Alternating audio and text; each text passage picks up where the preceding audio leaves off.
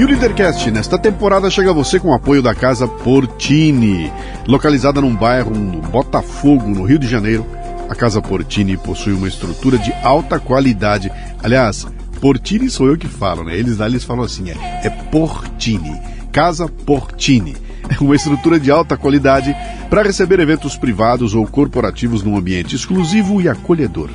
Treinamentos, reuniões, workshops, jantares e degustações podem acontecer num espaço multiuso. A casa dispõe também de um lindo estúdio de yoga e uma cozinha profissional, perfeita para aulas práticas e produção de vídeos. Visite o Instagram, arroba Casa Portini. Se escreve Casa Porcini com C.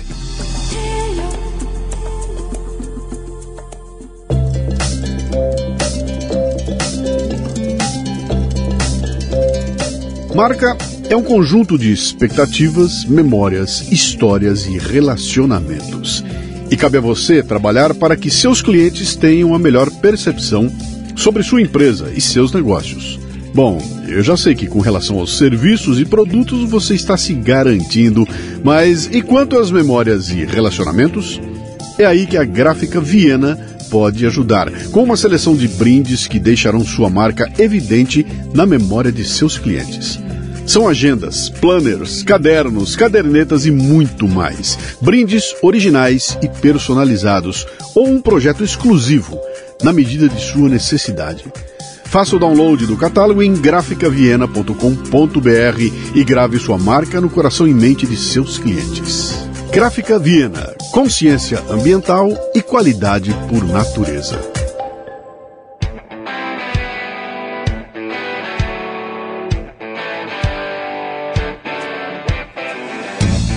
Bom dia, boa tarde, boa noite, bem-vindo, bem-vinda a mais um Leadercast, o podcast que trata de liderança e empreendedorismo com gente que faz acontecer.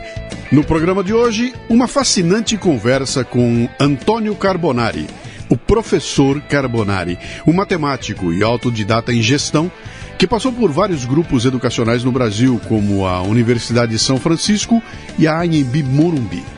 Em 1994, fundou a Anhanguera Educacional e em 2015 mergulhou num projeto ambicioso, a Must University, que, baseada nos Estados Unidos, usa o ensino à distância para oferecer mestrado em diversas áreas. O professor Carbonari é um empreendedor revolucionário e sua história demonstra que, com criatividade e inovação e a capacidade de sentir o cheiro antes de ver as coisas, não existem limites. Muito bem, mais um Leadercast. Como sempre, começo contando como é que meu convidado chegou aqui.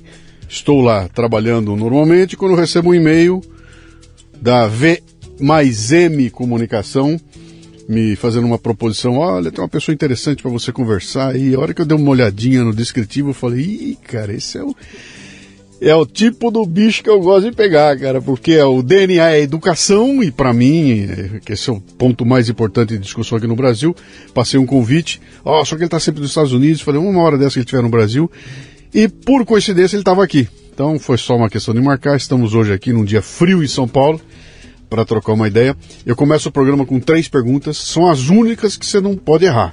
O resto você pode chutar à vontade, mas essas três tem que ficar esperto nela, né? Seu nome, sua idade e o que é que você faz? Antônio Carbonari Neto, 71 anos. Eu sou professor de matemática, fui há muitos anos. Depois fui para a área de administração, gestão, mestrado, a programação toda, né? E a matemática eu deixei, uhum. porque outros caminhos se apresentavam, né? Sim. Mas eu me considero matemático até hoje. Perfeito. Nasceu onde, Carbonari? Eu nasci aqui em São Paulo. Paulista da Gema? Paulista da Gema, em oh. 1951. Aqui na Promater, atrás da Paulista. Sim. E morei um pouquinho em Santana. Sim. Depois fui embora, minha mãe era viúva, meu pai era viúvo. É, meu pai tinha sete filhos de um lado e minha mãe tinha um. Dos dois eu nasci depois de cinco anos. Até arrumar casa. Né? Você chegou e já tinha oito tinha na família? Oito, oito, eu ia perguntar se tinha irmãos. família grande, que baita família oito grande. irmãos. Sim. E você foi o caçula? Caçula. Caçulinha, né? Com seis irmãs, né? Então Sim. meu pai dizia assim, olha, deixa esse menino no chão, senão não vai aprender a andar. Aham. Eu vivia no colo das irmãs. O que, que seu pai fazia, sua Era mãe? comerciante, armazém, aqui em Itatiba, logo depois de Jundiaí. Sim. Seu pai era um empreendedor, então. Empreendedor, é, Sim. dono de armazém, atacadista e por aí Bom, sua mãe com- cuidando de oito, o que, que ela fazia? Acho que ela cuidava da. Não, ela quando solteira e recém-casada em São Paulo, meu avô tinha um armazém aqui em Santana. Sim. Então ela saiu do armazém e foi para outro armazém. A vida inteira viveu no armazém. Então o bichinho do empreendedorismo já estava Ah, na, na família lá, né? na orelha, é verdade. Como é que era o teu apelido quando você era criança? Toninho. Toninho? Antônio, né? Toninho. É. O que, que o Toninho queria ser quando crescesse? Olha, eu queria ser professor. Porque quando eu estava no científico, do segundo, terceiro ano, eu já dava aula de matemática e inglês para os colegas do primeiro. Meu pai queria que fosse engenheiro, minha mãe queria que fosse médico, sabe? Puxa uma orelha de cada, e lá, não, não, não. e eu queria dar aula em cursinho. Então prestei matemática, entrei em segundo lugar na PUC e entrei em física no Mackenzie. Sim. Aí fui fazer matemática. E imediatamente, em março, eu comecei a dar aula em cursinho em Campinas. Uhum. Comecei a dar aula em cursinho, fiquei cinco anos. Saí de lá, fui contratado pela Faculdade de Engenharia de Itatiba, que Uhum. depois viraram para os padres franciscanos. Né? Mas meu negócio é dar aula. Era palco, aula Tá. e professor de cursinho, enfim. Que, que é interessante, porque É. você escolheu matemática, que é exatas, Exato. e foi virar professor, que é humanas. É.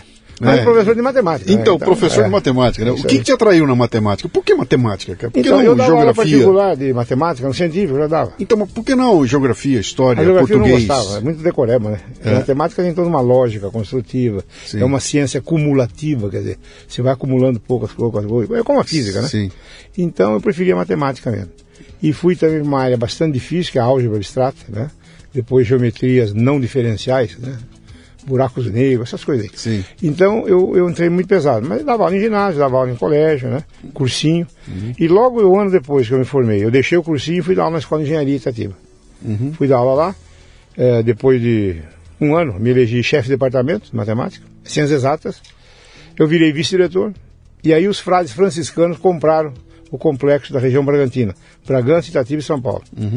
Eu fui levado a secretário-geral, Bragança Paulista, e coordenei a transformação da Faculdade Franciscana em Universidade de São Francisco, a USF.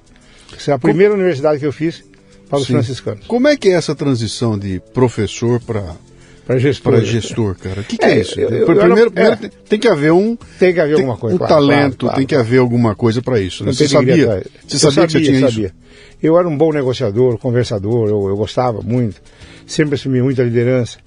E aprendi muita coisa com meu pai, com a minha mãe, no, no balcão do armazém mesmo. Sim. Como é que você negocia, como é que vende, como é que compra. Bom, daí você vai para a carreira de magistério, mas você não esquece o, eu que seu anterior, Claro. você continua. Então. Não. Aí foi assim. Aí eh, fiz a primeira universidade, eu fui secretário-geral, depois veio pró-reitor acadêmico, fiquei em Bragança, mas Paulista, peraí, você- 23 anos. Eu- Você você vai, ver, você vai ver que o papo comigo ele vai e volta, Vamos né? lá. Deixa eu explorar um pouquinho mais Tem isso aqui, né? claro. Ah, quando você passa, recebe um convite para ser chefe de departamento e tudo mais, você começa a lidar com. Bom, agora não é mais um- é, agora não é mais uma questão de botar a garotada na frente e contar o que eu sei para a garotada. é. Agora eu estou liderando pessoas, eu estou tem mil carências, tem, é, é- é muito complexo. Isso A um pro- gestão começou aí. Então, você No não estudou depart- isso. Você não, foi estudar eu- isso. Não, foi aprendendo. Isso foi um talento. Foi, veio, vamos lá, coordena aqui, reunião ali, vamos, vamos. Aí, evidentemente, eu, eu sempre tinha uma mania, né? De ler diário oficial todo dia. Ler diário oficial. Eu lia. Cada mês saiu uma norma nova Sim. no Conselho Federal de Educação. Sim. Eu lia, lia, lia. Aí comecei a comprar livros de gestão. Livro tal, livro tal, de gestão. Sim. Com planejamento, organização e tal. E eu cheguei no auge da minha carreira, eu fui diretor da Escola de Engenharia com 24 anos. Caramba. 24 anos, fiquei até os 26, 27. Aí fui para a Secretaria-Geral, fiz a Universidade de São Francisco. Não dava mais aula. Aí fui de menino. Sim. Quando eu cheguei a pró-reitor, eu dava uma noite de aula só. Aí chega uma hora, eu começo a faltar, não dá mais tempo, muito, muito Brasília, São Paulo. Aí pedi desculpa aos alunos, coloquei um assistente lá e no outro ano não dei mais aula. Então, Sim. eu fiquei no magistério uns 20 anos, mais não. Essa troca que você fez, eu sou Tá. eu sou palestrante profissional. Entendi. Tenho mais de mil palestras eh, na vida aqui, né? E, e, e uma das coisas fundamentais da palestra é, é você estar no palco, Claro. é ter uma plateia te ouvindo, é Exatamente. aquela troca de energia com a pessoa. É uma coisa fantástica. Fantástica. Cada vez que eu faço isso, eu ganho três anos de vida, É. né? E você estava fazendo isso como professor, eu imagino que o professor vem essa coisa, o tesão de estar lá na Fazer, frente, né? é. E você um belo dia troca isso uhum. pela gestão. Pela gestão. Você negociou essa troca? Isso foi natural? Você viu que tinha um caminho mais, é, mais produtivo? Foi que natural. O grupo precisava muito de mim. Porque dos oito frases franciscanos, o único que não era padre era eu, né? É. Então quem fazia o osso duro era comigo. Negociação, mensalidade, é, aula inaugural em todo que era campo. Eu continuei fazendo minhas palestras, conferências, não parei Sim. nunca. Uma vez cada dois meses era convidado aqui e ali. E como foi das primeiras universidades particulares do Brasil. Sim. Aliás, a primeira multicamp. São Paulo, Itatiba e Bragança. A universidade só tinha um campus. Não existia... Anhanguera, Anhanguera. Ah, não, não, antes Anhanguera. Antes São Francisco. Tá, São Francisco. Então, aí eu era convidado todo mês para palestra. Ó, como é que eu faço para transformar a universidade e tal, tal. Aí cheguei uma hora e falei, bom, eu vou montar um escritório de consultoria. Montei e fiz, ao longo da minha carreira, 32 projetos de universidade. Eu, eu fiz 18 é. e parei. Aí o MEC me convidou como consultor hum. para acompanhar as outras. Ah, lá em Natal, Rio Grande do Norte. Eu assim, assim, você vai lá três anos de cada dois meses para orientar a fazer. O é que tinha um sistema de acompanhamento. Uhum. Campo Grande, eh, Canoas, Rio Grande do Sul, Porto Alegre, Caxias, eh, enfim, Santos, né? Sim. Eu fiz duas ou três católicas, Salesianos, a Unip de São Paulo, é a obra Sim. do meu escritório, a Unicide, eh, enfim. Eu fiz a Uninove, né? Eu fiz grandes projetos, eles eram faculdades Sim. e tinha todo um sistema, legislação que permitia ser universidade, Sim. atendido os requisitos da lei, tal, tal, tal, tal. Eu conhecia tudo isso aí. Então eu dei acho que uns 20 anos de consultoria. Deixa eu te perguntar uma coisa aqui, para mim, uma curiosidade. Como, como, eu não sou do ramo, eu não sei, uhum. eu posso falar bobagem que eu quiser aqui, tá entendeu? Então eu, eu, represento o ignorante, então a, a, bobagem que eu falar você releva e, e me ensina, tá? tá você fala para mim que você começa a tua carreira na gestão dentro de uma universidade com os padres, né? Com, com os, padres. Né? Eu, pensando assim de uma forma bem é, é, ingênua, o negócio de uma universidade, de uma escola tocada pelos padres, não é fazer uma máquina de dinheiro. Uhum. É, me parece que a, é uma outra coisa. Eles têm um talento, Sim. eles têm uma Tem missão, um uma missão, né, que é uh, uh, educar a moçada que está lá. Se vai dar dinheiro ou não, é uma consequência, tá? Quando eu pego uma, uma, universidade como um business, o negócio é dar dinheiro, cara, né? É dar grana. Então tem, tem uma diferença entre esses dois negócios. E você é gestado, você nasce a, a tua figura do gestor dentro do ambiente onde tem os padres, com um tipo de cobrança que eu imagino que é muito diferente da cobrança de uma universidade claro. agora, né? Tô certo, tá tô certo, tô tá certo nesse Agora, O carisma franciscano, e eu aprendi muito, eu tive que ler tudo, né? Sim. Aprender, não sabia. Uh, é diferente dos maristas, jesuítas, enfim, seculares. Eles são muito pé no chão. Sim. Estilo São Francisco mesmo.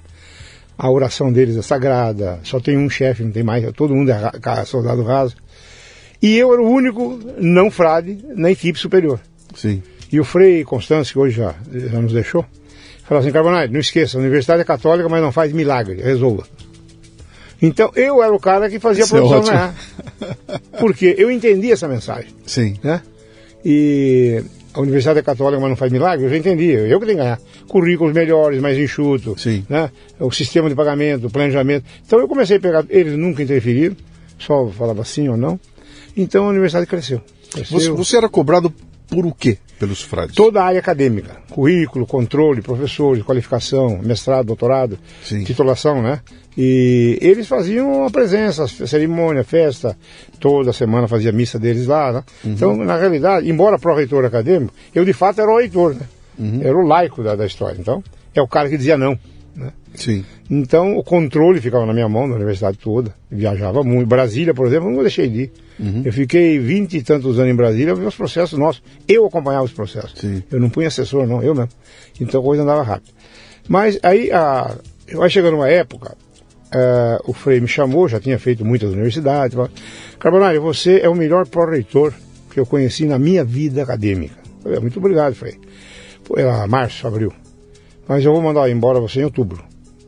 Falei, Frei, você vai mandar embora? O melhor pró-reitor, vou mandar você embora. Sabe por quê? Eu acho que você tem que criar a sua universidade. Uhum. Falei, como assim? Você monta uma faculdade no interior, você, em dois anos você vira universidade. Ah, não sei o que, tá bom. Fiquei chateado, né? Embora uma casa que eu construí e tal. Passam uns dois meses, vem um vice-prefeito da cidade de Leme, Geraldo Macarenco, é um médico. Falou, olha, professor, eu soube que o senhor faz universidade, faculdade. Eu falei, sim, eu dou consultoria. Não, não, eu quero que você faça para você. Eu vou te dar um prédio, um quarteirão pronto, acomodado por 99 anos. Cria uma faculdade para nós lá. Conclusão, a luz veio, né? Protocolei no MEC, é. quatro cursos e tal, em 1990. Só saiu em 94, olha como demorava. Porém, o Frei chegou em outubro, falou, tá aqui o seu 13 terceiro, férias, salário, vamos acabar seu contrato, carteira profissional, tal, tal. Falei, tá bom, Frei, vamos, já tá nascendo minha faculdade também, eu me viro. Tá, tá encerrado, muito agradecido e tal. E eu vi que ele tava com um rosto assim, um sorriso maroto, né? Falei, Frei, fala logo o que senhor quer falar, pô. Falou que ela falou o seguinte, eu quero contratar você agora como consultor pessoal meu, tem nada a ver com a universidade, por telefone. Falei, Frei, é, por telefone. Quer dizer, eu quando estou em reunião, eu tenho uma dúvida, eu ligo para você e falo assim, Carbonari, voto sim ou voto não. Não fale mais nada. Entendeu? Eu fiquei dois anos e meio dando consultoria para o Frei sobre problemas acadêmicos. Com esse salário eu fiz a faculdade de Leme. Não pus um tostão. Cara, que loucura. Aí a faculdade de Leme cresceu, Leme comprei Valinhos, Valinhos montei Jundiaí, e uhum. tinha que entrar em Campinas. Eu já estava com 18 mil alunos nessa época. Uhum. Currículos iguais em todos os campos, disciplinas iguais, livro-texto igual em todos os campos. Uhum. Campinas tinha PUC com 18 mil alunos, 17, a Unip com 10. Entrei em Campinas no bairro. O motorista um dia me falou, o senhor conhece Viracopos, o aeroporto? Eu conheço. Então, aquele lado lá tem 400 mil habitantes não tem uma faculdade lá. Falei, toca o carro para lá. Achei um prédio vazio lá, aluguei, montei a primeira faculdade comunitária de Campinas. Deu 10 candidatos por vaga. Todo mundo cobrava 700, 800 mensalidade. Eu entrei com 299, parecia chinês. Hum. Entupiu. Qualidade boa, vai indo e começou a crescer. Eu, em quatro anos, eu bati a PUC e o NIP junto. Então, cara, qual, qual é o. Qual, qual é o. Os, os, americanos falam qual é o catch, o catch, né? Qual é o catch? Qual, qual é a pegada? A pegada Porque é a seguinte. Quando a gente olha de fora, é, eu, de, de tá. novo, o ignorante aqui olhando de fora, né? Eu sempre ouço que educação não dá dinheiro, que é um rolo, que não tem grana, que professor ganha mal, que falta dinheiro. É, é sempre essa queixa, né? É que para que tá sempre quebrada, é que nem companhia aérea, tá é. sempre quebrada, né? E você vem e me conta uma história que você começa a montar e, e cobra menos da metade do que menos cobrava o outro e é. faz o negócio crescer, né? Isso. Qual é o catch? Veja bem, quando eu comecei a estruturar vários campos, né? Uh, os currículos eram o mesmo, então não tinha desperdício o sistema era o mesmo, sistema de nota e tal, tal, tal. Quando eu criei o programa do livro-texto, Programa do? Livro-texto. Livro-texto. Então, vamos adotar o livro de administração do fulano e tal. Sim. Fiz um acordo com a Pearson do Brasil, que era uma editora que estava chegando. Eu comprava os direitos autorais dela, eu punha a capa minha da Anguera e Sim. o prefácio eu escrevia. O livro era deles. Sim. Só que é o seguinte, se você comprar 100 livros, eles dão 30% de desconto. Se você comprar 200 livros, eles dão 35%. Aí cheguei, viu, e se eu comprar mil livros? Bom, te dou 70% de desconto. Falei, então eu quero dois mil livros. Eu pagava 20% do preço de capa e repassava aos alunos o preço de custo. Então o aluno ia aquele livro cor de laranja né, embaixo do braço Sim. e um caderno. Não tinha que levar quatro livros, cinco. Unifiquei todos os campos, todos tinham livro texto, todos, todos, todos. No último, a presidência minha, 2017, 16, é, eu vendi 2 milhões e 600 mil alunos, né, livros, mais do que a Pearson produzia. Porque ela também terceirizava né, o volume. Então a coisa foi embora. Então, isso aí. Você eu, podia fazer isso aí porque você não tinha interferência nenhuma. Não, não tinha nada. Momento, o MEC não interfere nesse tipo não, de coisa. Não, interfere, mas não na parte acadêmica, não. Você está seguindo o currículo, não. Livro texto é problema nosso. Se um professor quisesse mudar de livro, ele iria convocar os outros 40 colegas dele, ficar uma semana no hotel e discutir. Porque eu troco, cada dois anos, eu trocava de livro. Sim. Eu, mas não, ah, não quero dar isso. Não, não. O livro é o mínimo. Você pode dar mais. Mas é obrigado a seguir a programação, o índice do livro, exato. Então o ensino ficou muito mais racional, né? o aluno gastava muito menos. E eu tinha uma coisa, eu era professor de formação. Eu me lembro, comecei em Leme, alugamos uma cantina para uma família que fazia salgadinho maravilhoso e tal. Falou, quanto você vai querer o aluguel aqui? É, eu falei, quanto vale? Dois mil, um exemplo. Eu falei, não, não, eu quero zero. Como zero? Eu quero que 20 para 7 e às 8h40 a senhora traga quatro bandejas na sala dos professores, com garçom e sirva os professores. A vida inteira, salas dos professores, comiam, comiam. Tomavam uma pré-janta e jantavam no intervalo.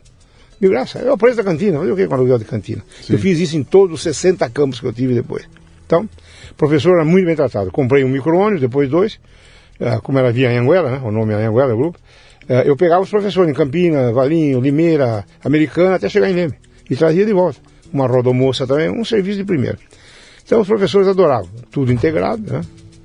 O mesmo professor que dava aula em Campinas, dava aula em Santa Bárbara, dava aula em Leme e Pirassununga, por exemplo. O ônibus levava e trazia para casa. Então foi um trabalho de primeira, foi um exemplo. E aí nós começamos a crescer. De onde você tirou essas ideias aí? De mim mesmo. Quer dizer, quer dizer você, começou a aparecer. Você, você era um usuário disso. Você, Eu- eu usuário, você sentia é. essa necessidade, né? Falou, pô, é. seria legal se eu tivesse. Uma coisa que me chamou a atenção depois de alguns anos. Quando eu tinha meus 13, 14 anos, eu trabalhava no armazém com meu pai e minha mãe. E minha irmã e meu irmão. E ah, no interior, aquele armazém que tem um balcão grande, né? Tem 30 metros aqui, 40. Porque vinha muita gente dos sítios comprar, vinha de charrete. Sim. Então meu pai falava, vai lá no quintal, abre o portão, trata a égua do homem aí. Eu tratava com alfafa e milho. Porque ia fazer compra na cidade, na hora que ia embora, a caixa de mantimento estava lá. Muito bem. Então tinha três famílias no balcão. E a minha mãe, vem cá, vou ensinar você. Vai lá e pergunta o que aquela família quer. O que o senhor quer? Eu quero um quilo de feijão, um de arroz e um de carne. Tá. Agora pergunta e o senhor? Eu quero feijão, carne e milho. E o senhor? Eu quero feijão, ah, milho, já percebeu que tem intersecção nos três? Feijão, feijão, feijão, você vai uma vez só buscar lá. Tem dois arroz. Ah, duas carnes, mas tem um arroz. Deixa o arroz por outro. Então eu atendia três famílias ao mesmo tempo. Isso me deu noção de escala. Não adianta fazer um campus. Para a escola dar dinheiro precisa ter dois, três, quatro, etc. E essa noção de escalabilidade foi a grande força da Anguera. Por quê? Como eu disse, para chegar em Campinas, eu tinha saído de Leme, Pirassununga, Valinho, Jundiaí, aí cheguei em Campinas. Eu já tinha cinco campos. Agora precisa expandir mais. Então, Então, como é que você vê? Eu tinha que ser criativo, porque eu tinha uma ideia de integrar tudo isso Sim. aí. Então, né? mas um, pa- um passo antes desse, da- de você falar do negócio da expansão aí. Entendo perfeitamente essa questão da escalabilidade. Minha, minha, minha origem é autopeças. Tá. Montadora, você sabe Acabou, que lá o negócio é escala. O papo lá é escala, escala. né? É escala, né? Só que é o seguinte, quando você fala de montar uma universidade, que você tem um núcleo funcionando em algum lugar, você vai ter que replicar esse núcleo em algum outro lugar. Isso. O que significa tem investimento em imóvel, tem um, Tudo, tem um monte de dinheiro envolvido aí, né? claro. O, o risco é muito grande, né? Como é que você lidou com essa questão do risco? Porque você não escala sem sem botar uma bomba grana pesada ali na frente, né? Mas no caso de universidade, tem uma coisa que antecede o o gasto. É a formação dos professores, treinamento. Sim. Eu tinha uma chácara, transformei num hotel. Então, todo janeiro tinha 20 dias de curso.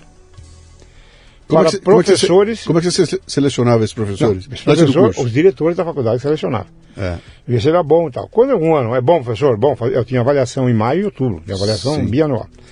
Aí nós trazíamos para treinar. Eu contratei vários anos a Fundação Dom Cabral, de BH, para dar o curso de MBA, o, eh, especialização para professores que queriam ser coordenadores. Eles davam 70% e 30% dava eu para mostrar a nossa filosofia. Então os professores estavam todos bem formados, bem tratados, livro, texto na mão. E eu pedia, pra, ó, ia inaugurar um campo, esse time de professor que vai lá, põe no micro-ondas e leva. Até achar novos de lá, da própria cidade. Sim. Então, o corpo docente foi uma maravilha. Segundo, e agora vem o grande, grande peça, a sua pergunta. Cadê a grana? Sim. Tem? Tem, pouca. Dá para pagar bem todo mundo, uma maravilha e tal. Aí eu precisava vender alguma coisa. E eu estava no sindicato das mantenedoras aqui em São Paulo e conheci o professor Gabriel. Gabriel Mário Rodrigues, que era o dono da Embi Morumbi aqui. Falei, professor Gabriel, eu preciso vender 50% da minha faculdade, não estou aguentando. Ele falou, transforma primeiro em que eu compro 50% das ações, eu nem vou lá. Porque ele já tinha ouvido, né? Em três meses transformei em SA, ele comprou 50%, nós colocamos dinheiro dentro, não pus a mão no dinheiro, pus no caixa dentro. Muito bem. Aí o que aconteceu? Tinha um grupo dando consultoria para Embi Morumbi, chamava-se Banco Pátria de Investimentos, os meninos do Pátria. Falou, você não quer contratar esses meninos, não? Por quê? Ah, para você preparar ela para uma futura venda. Falei, É uma boa ideia. Contratei os meninos por 60 mil por mês. Veja bem.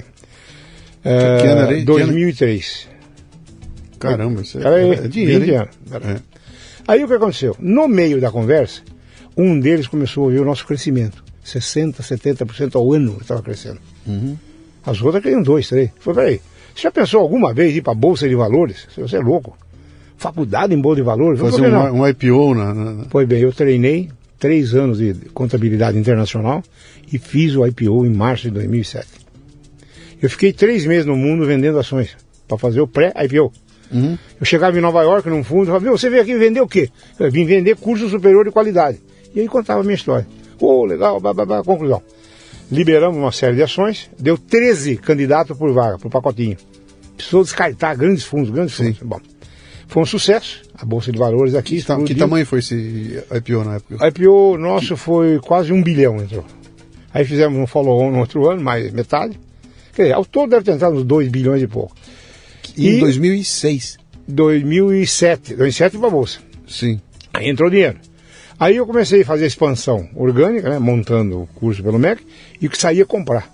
Comprei cinco faculdades, cinco cidades, comprei seis universidades, comprei uma universidade em Campo Grande, Cara, olha, olha que loucura você está me contando. Eu tô Tua- contando tua, tua loucura. vida, tua vida é uma loucura. sozinho. cara. Não Pri- tinha Brasil. primeiro, chegou, che- primeiro chega o, o frade e e fala: vou te mandar embora para você montar a tua universidade. É.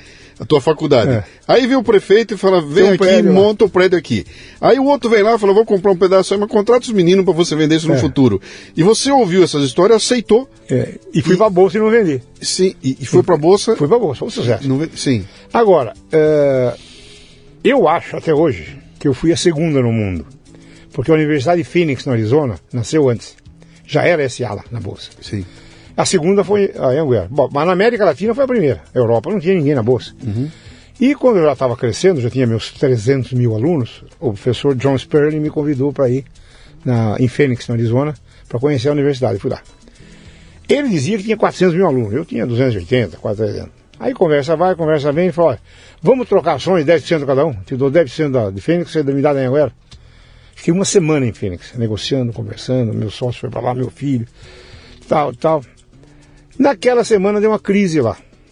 O filho dele teve problemas, porque o número na bolsa não era 400, ele tinha 220 mil alunos. Caramba. Uma crise, um escândalo, eu falei, "Ah, vamos, deixa para depois, vim embora. Não fiz negócio. Mas de qualquer maneira, foi a segunda no mundo. Aí passou um ano, aí veio a Estácio, fez a SA, depois veio a Croton, fez a SA, depois veio a Anima, BH SA, e depois o Grupo Ser de Recife, SA. Então, saíram cinco na bolsa. né? Sim. Mas eu fui a primeira, então coletei muito dinheiro no início, comprei muita coisa, e estava na época de entrar no EAD. Eu não tinha EAD. Sim. Contratei uma fundação aqui de São Paulo, muito Que, boa. que ano era isso? 2010, você É, está falando? 2010, por aí. Por aí. E contratei uma fundação ligada à USP aqui. Falou, ó, em dois anos nós terminamos todo o EAD de vocês. Eu tinha um amigo de Campo Grande, Pedro Chaves, já com uma certa idade, meu amigo de Brasília, né? Do processo e tal. Falou, Camarada, você não sabe quem quer comprar uma universidade? Eu falei, você tem EAD? Lógico que tem, tem o melhor EAD do Brasil. Vamos para Campo Grande. Chamei meu pessoal, vamos, comprei a universidade dele. Hum. Comprei a Uni- Uni- Uniderp. Só que o EAD dele é satélite, né? É caro. Depois que passou para o computador. internet. sim. Então, eu saí de 2 mil, 3 mil alunos, saí para 50 mil alunos no outro ano, de EAD. Então fui pioneiro no EAD também. Aí, Mas já- Mas já, já era algo aceito no era Brasil? pouco já, já- aceito, só que o dele, como era satélite, e a aula era ao vivo. O professor dava aula na sala, assim, ao Sim, vivo, sim. só que ele dava aula para televisão, não, não tinha aluno. Então ele dava para 2 mil alunos, 3 mil alunos, e foi embora, foi crescendo. Sim. Pegou a moda e cresceu. Só que agora eu comecei a passar os estúdios para Valinhos, aqui onde era a minha sede. Cheguei a ter 11 estúdios. Professor gravando, fazendo, mandando. A primeira aula é ao vivo, tal hora, tal hora. Né? É ao vivo, agora é conectado. Satélite ainda? Sa- Não, aí já era uma, ah, micro, microcomputador já. Né? Tá. E- Essa, essa transição, porque eu, eu, Foi, foi ao pouco. eu vou, eu vou- vou- vou- te contar um pouquinho da minha Tá. experiência aqui, a gente troca uma ideia aqui, né? Ah, eu, palestrante, É. fazendo palestra ao vivo, quando logo eu vi, falei, cara, eu vou ter que dar um jeito de trazer essas palestras para o, a, a- a internet. É. Evidentemente, a palestra da, da sala no palco é uma coisa, Claro, no computador é completamente diferente. Diferente, é. O conteúdo pode ser igual, mas muda tudo. Claro, né? motivação, tudo. né? E é uma transição complicada, não é fácil fazer Não, a transição. Né? Tem uma transição de equipamento, que é uma coisa, hoje em dia está tudo muito Muito fácil, e tem uma transição de linguagem, inclusive, né? de- Claro. que, que é bastante diferente. Né?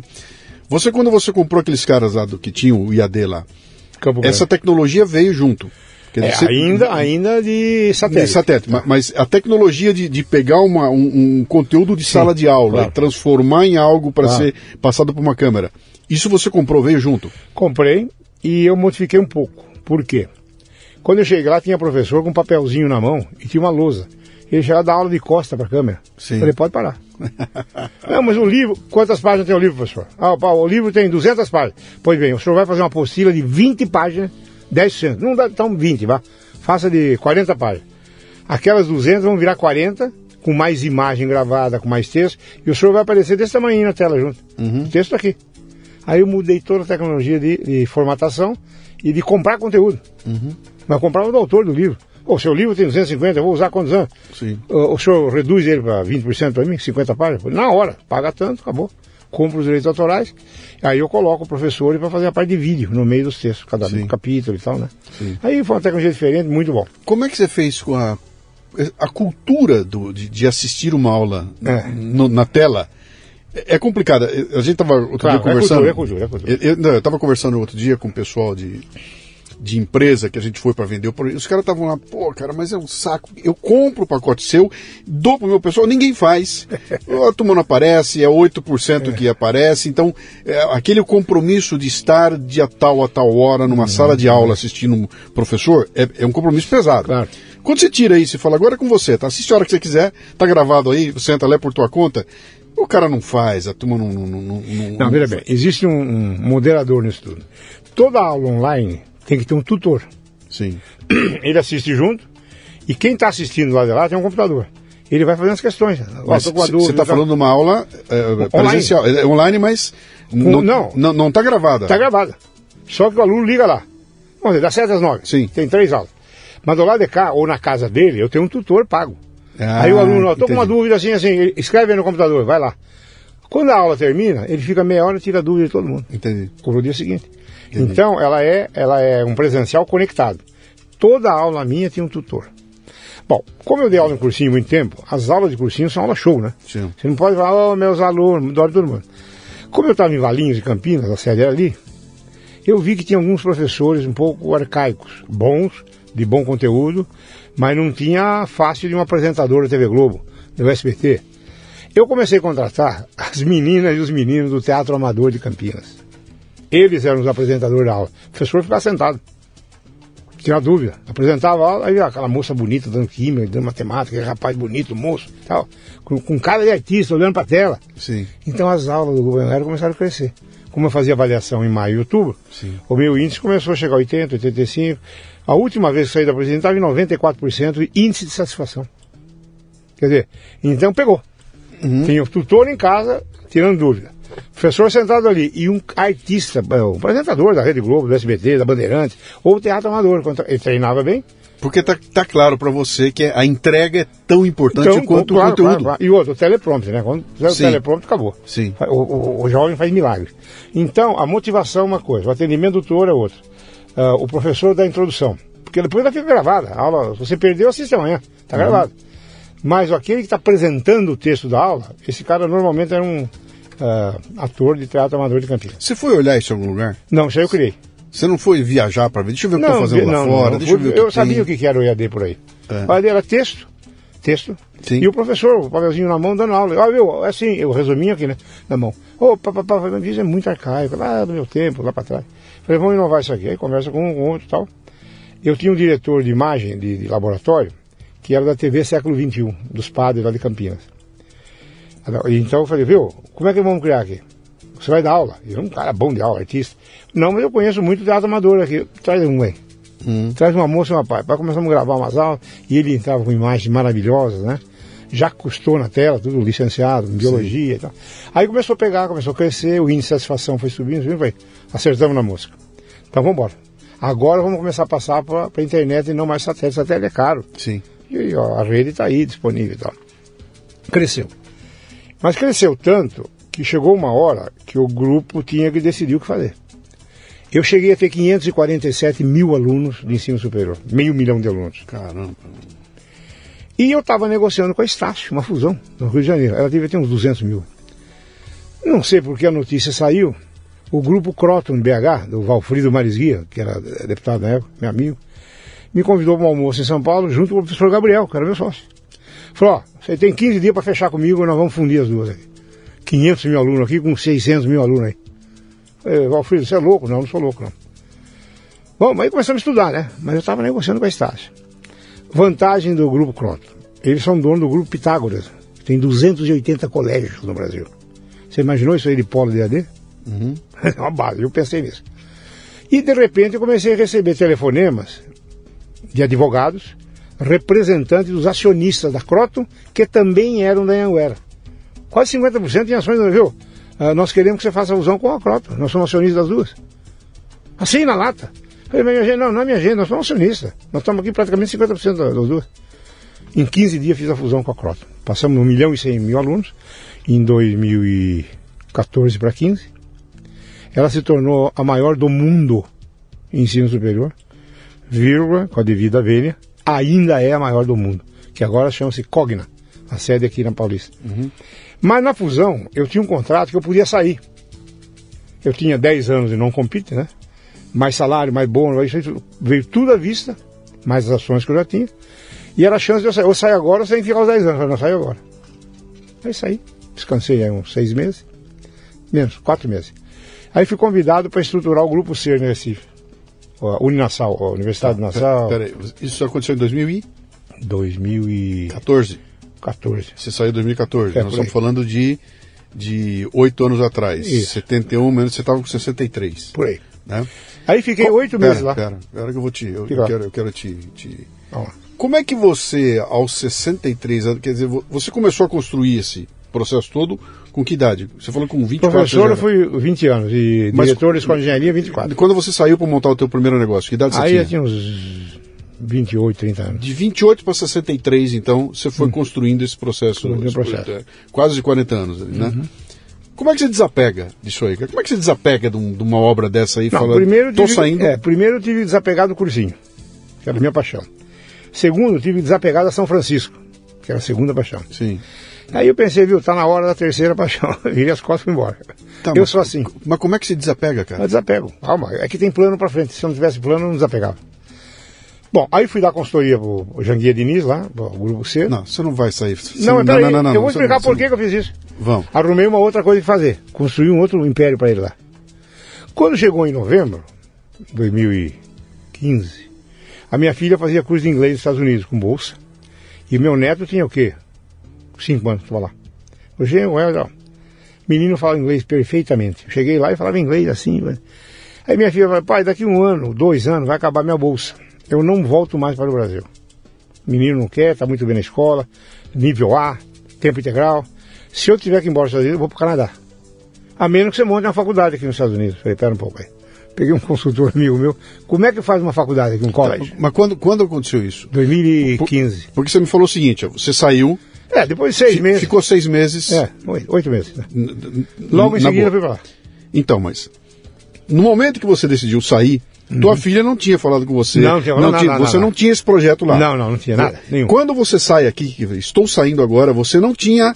Estou saindo para fazer Não, não, XPTO. Chega, cansei. Aí a minha pergunta. Ca- 40 de educação. Aí a minha para. pergunta. É. Você, como é que você desapega? Eu, eu- quando você, eu, eu entendi que você respondeu, eu desapeguei porque eu tinha algo maior na frente. Entendi. Tá, mas nesse caso eu ain- ainda não tinha. Então, como é que você desapega para ir para o nada? Como é que você, cara, olha para tudo Não, a minha vida foi sempre assim, de sair de um degrau e para outro. Sim. Eu nunca desci, sempre subi. Olha, isso aqui é melhor, que é melhor. Chegou uma hora e falei, bom, eu tenho que dar uma descansada, né? vamos descansar uns seis meses aí, depois eu vejo o que eu faço. Muito bem. Eu tinha até a intenção de montar um comércio lá. Mas como surgiu essa hipótese, consegui um consultor co- colombiano, casado com uma americana. Ele falou, professor, por que você não faz uma universidade em vez de fazer um college? Falei, qual é a diferença? Basta ter um mestrado. Falei, faz três então. Três mestrados, três bachelor, três, três, três. Você está fugindo da minha pergunta. não, aqui. não, eu vou te explicar por não que eu vai, né? Você já fugiu, cara. Deixa eu te pegar de Então, novo vamos aqui. Vamos, volta, volta lá, volta lá. Larguei Ah, tudo aqui. qu- Quando eu falo do desapegar, Tá. eu- isso é importante, tá? Porque nós Tá. estamos conversando aqui com um monte de gente que está passando por um processo parecido com esse Tá. seu e com o meu. Que é eu- eu- 26 anos como executivo de Tá multinacional, um belo dia eu paro e viro empreendedor brasileiro. Como é que se desapega daquilo lá, né? E esse desapegar, no teu caso, é, é, é muito mais importante porque, cara, você construiu um negócio com a tua cara. Claro. Aquilo era vo- tinha- tem você lá dentro Tá no, no- no sangue daquele negócio, né? E um belo dia você fala, bom, agora não sou mais eu. Na minha sala vai sentar outra pessoa, quem vai cuidar do processo é outra pessoa. Quando você desapega, você vira as costas e abandona, não quero mais saber. Você fica durante um tempo dando consultoria, você vai se desapegando aos poucos. Como é que você faz isso, É, eu cara? continuei consultoria. Rompe, eu, rompe não, de eu continuei vez? consultoria, eu continuei. Eu vou dizer uma, uma frase para você interessante. É, alguém escreveu um livro da minha vida lá e isso aí está lá. É, o meu pai sempre foi muito progressista, o dono do armazém, mas fazia tudo. E ele falava, eu não sou comerciante, sou negociante. Eu negocio qualquer coisa. Não é arroz e feijão, não, boi, cavalo, gado, urubu, qualquer coisa. Mas, meu filho, se você estiver andando para frente e alguém pegar na tua camisa para te segurar, desabotoe a camisa, deixa a camisa e continue embora. Vai embora. Eu usei esse princípio e subi o degrau e embora para frente. Sim. Então fui lá pro grupo C, fiz lá a consultoria, continuei andando e tal. E também eu me senti segurado pela camisa, porque agora tinha sócios. Sim. Vários. Sim. Aí foi muito grande, um milhão e cem alunos. Falei, gente, vou descansar um pouco. Eu realmente falei, vou parar para descansar. Continuei dando algumas consultorias em algumas universidades, palestras. Aí surgiu essa hipótese dos Estados Unidos. Eu protocolei em 2000 e... 2015, protocolei esse processo no Conselho da Flórida. Lá as reuniões são bimensais. Primeiro dois meses nada, segundo dois meses nada. Bom, no sexto mês eu fui chamado para apresentar o projeto. Opa, me engalanei de novo, achei o que fazer, né? Soltei a camisa, achei outra. Quando eu fui me apresentar, lá é um púlpito, tem mais 100 reitores atrás pedindo coisa. Tem 15 conselheiros da Flórida, do estado. Pois não, só se apresente. Você vai apresentar, então... É, o projeto é, da universidade de lá. É, é, como se fosse uma startup, uma startup indo mostrar o meu projeto. Sim, sim. Aí fui lá, quando eu fui falar, meu nome é Antônio Carbonari, uh, levantou uma conselheira. Não, o senhor não precisa se apresentar, não. Bom, como não? O senhor mora onde? Falei, eu moro no Brasil, tenho casa aqui, em Key Biscayne, vou e volto e tal. Tenho passaporte italiano, sou italiano. Você, é, o senhor não vai querer pegar a bolsa com dinheiro americano e levar para o Brasil, né? A plateia já... O senhor vai querer fazer overnight com o dinheiro daqui, com o Banco do Brasil? Não, minha senhora, eu vim aqui para fazer educação. Não, não, o senhor não respondeu a minha pergunta. Por que um brasileiro que Sim. tem mais de meio milhão de alunos, e eu conheço a sua instituição, vem abrir uma universidade aqui na Flórida? Falei, minha senhora, eu saí, eu vendi, eu, enfim, saí da instituição, estou mudando de vida, eu quero fazer uma universidade americana, no padrão americano. Não, não interessa, bom, só me, me ofendendo. E não queria saber do projeto pedagógico, 400 páginas. Aí o presidente falou, ah, bom, gente, uh, tem uma dúvida aqui. O senhor chamou um mestrado, que aqui chama-se Negócios Internacionais, né? International Business.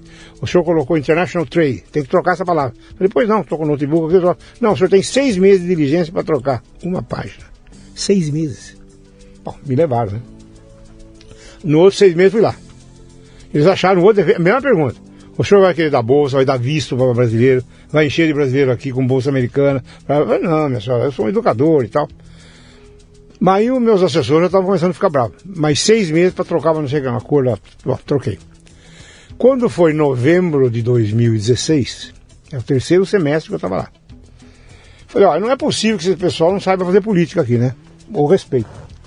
Aí eu levei o embaixador, o maior advogado dos Estados Unidos em direito educacional, e um contador, um CPA, que era contador de oito universidades que estavam representadas com os conselheiros ali. Levei comigo.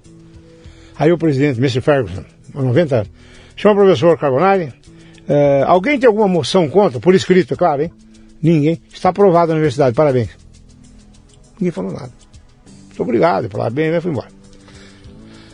26 de novembro de eh, 2016. Sabe quando saiu a carta autorizando? Hum. 27 de março do ano seguinte. Perdi mais seis meses. Porque o semestre lá começa em agosto ou janeiro. Então demorei quatro semestres para aprovar a universidade. Só que aí sim. Se você fosse americano, teria aprovado mais rápido? Não, não acredito. Se fosse norte-americano? Não, não acredito. E, esse é o processo. Esse mesmo. é o processo. Ali é tem colombiano, tem cubano, tá. tem americano, tem escola militar, escola religiosa, tem tudo aí. Muito bem, então, aprovei. Eu acho que foi 27 de março, por aí, 28. Uh, vamos inaugurar, mas vamos inaugurar em agosto. Então deu tempo de fazer e tal. E tinha um americano, brasileiro, filho de embaixador aqui, nasceu no Brasil, mas é americano doutor, eu contratei ele para ser o reitor. Não, aqui se você não tiver uma quadra, um campus, não vai. Contratei um campus, 10 mil metros quadrados. 40 salas, laboratório, biblioteca e tal. Aonde isso? Que lugar? Em Hollywood, ao lado de Miami. Onde tá. é o aeroporto ali, tá. Fort Lauderdale, tá. por aí. E não saía, né? Fiquei quatro meses sem, e cadê a renda? Eu ia pondo. Chegou uma hora, eu falei, peraí. Acabei de aprovar, fui falar com o presidente.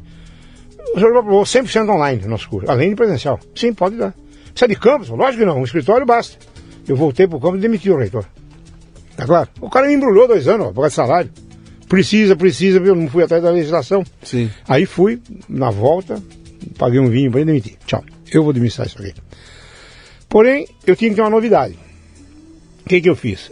O currículo, uma vez eles aprovaram o currículo, nome, carga horária. Uhum. A forma de apresentar o currículo, não. Então eu transformei todas as disciplinas mensais. Disciplina 1, é, março. Disciplina 2, em abril. Tá? Eu fiz 45 horas cada disciplina. 40 aulas e 5 de avaliação. Certo? 40 aulas, o que, que é? é? 10, 10, 10, 10 na semana, são 4 semanas. Na quinta semana, correção de prova, etc., já está preparando a turma para entrar outra. E, ainda. E a turma entra na disciplina que está disponível. 15 é, é, uma disciplina por mês. Por curso, é. Mais uma por mês. Um, tá. A segunda disciplina, tem o pessoal que está na primeira vai para a segunda e quem entra na segunda, entra na segunda. Dobrei o número de alunos. 15, 30, 60, 120 e foi embora. O negócio é assim, eu, eu cresci nos últimos 5 anos, até agosto agora, eu cresci 23 mil por cento. Estou com 3.500 alunos, 100% online. 99,9% são de língua portuguesa. Tem uns 50 da Flórida, castelhano e nenhum americano. E eu estou hoje em 13 países. Convênio com o consulado brasileiro, indústria brasileira e tal. E eles mandam, porque é online, sai na sua casa. Então esses 3.500 alunos, agora dia 6 entram mais 320 alunos. Brasileiros morando aqui no Brasil? Aqui e fora, todos morando fora. Tá. Família que trabalha no consulado. Um, um brasileiro, um brasileiro que faz uma, um curso teu, é, ele no final ele recebe. Diploma de mestre. É, mestre, hein?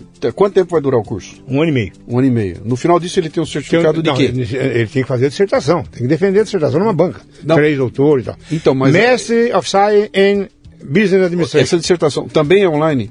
Também online. Tudo Orientador online. de Campina, Porto Alegre, Joinville, Manaus. Eu tenho, eu tenho 57 doutores no Brasil. Passei na dissertação. Passou. Eu recebo um certificado. Não, primeiro vai ter a defesa pública, agora via Zoom, né? Ok. De qualquer forma, passei pelo processo inteiro. Tá. Aí você tem ó, o volume aqui. Aí vai o certificado. Esse certificado vem de onde? Vem das nuvens. Eu contratei uma empresa da Universidade de Paris que faz, é. o aluno põe o RA lá e tal, imprime na casa dele. E o MEC reconhece Peraí, agora, agora vem a lei. Eu tenho que reconhecer numa universidade brasileira que tenha curso igual, equivalente ou superior. Aí eu fiz um convênio com quatro universidades, daquelas que eu fazia consultoria na Sim. época. A lei diz que tem que reconhecer em seis meses. Se não reconhecer e não der as razões legais, o reitor é punido pelo MEC. É obrigado hoje. Você está nesse processo, então, de. É, dos 410 alunos formados nesses cinco anos aqui, eu tenho 380 já reconhecidos. 80% reconhecidos. Então, seu diploma vale nos Estados Unidos, vale na Europa e vale aqui no Brasil. Caceta, cara. E aí tomei alguns processos na justiça, porque algumas universidades do grande e fabuloso país Paraguai não, não conseguem registrar. Primeiro não é universidade, é Instituto de Educação, não sei o quê. E a lei fala universidade estrangeira, fala a palavra universidade. Se você tem um college lá nos Estados Unidos, e que não é universidade, não posso reconhecer o diploma, tem que ser universidade. E a minha é. Muito bem. Aí o que acontece? Os diplomas 80% reconhecidos. Então estou na justiça, comprovei tudo, bonito, etc. Eh, fiz inclusive 400 páginas de todas as dissertações nossas, eh, com resumo, integrei os promotores, está uma maravilha. Muito bem. Está de pé a universidade.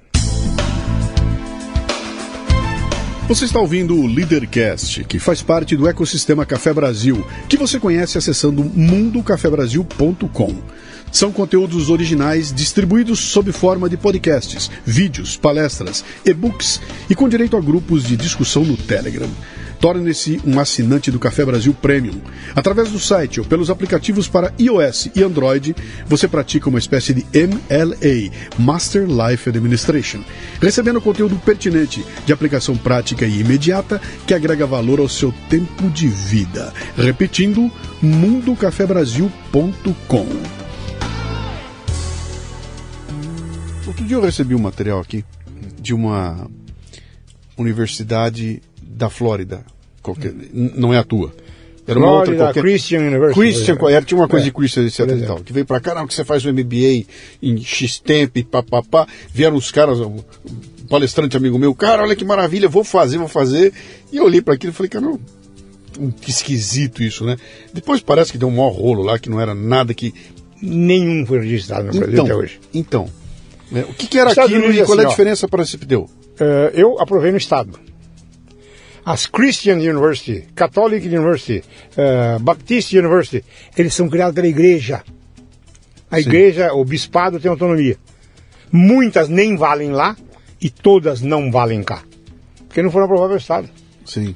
Essa que você está se referindo, o ano passado entrou no Conselho da Flórida pedindo, ela tem mais de 20 anos, agora pediu autorização porque ela tem interesse aqui, né? Claro. No, no, no Nordeste tem mais de mil diplomas pendurados, justiça, etc. Então, para se reconhecer aqui, primeiro, tem que ter aquela equivalência. E eu criei também no sistema aqui, desses amigos nossos, o seguinte, você reconhece diploma de qualquer um? Não, quero conhecer. Então eu fiz um dossiê do que é a minha universidade, a Must University. Eu conheço todo mundo. Professores daqui foram apresentar. Quer dizer, eu os convenci que a universidade é séria e boa. Deixei os volumes com ele e assinei um convênio. Quer dizer, posso, dou, dou bolsa ao professor para ele lá, 50%, 100% e tal, e eles reconhecem meu diploma aqui.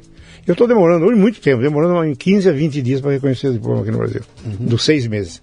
Teus professores são do mundo inteiro?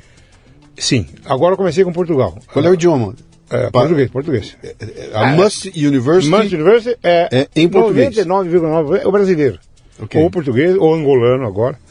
Uh, e os 50, 100 alunos tem lá, hispânicos. Então eu contratei dois, três doutores da Flórida, que são hispânicos com green card, quer dizer, são americanos já, né? Sim. Então eles não orientam em castelhano, tudo direitinho e tal.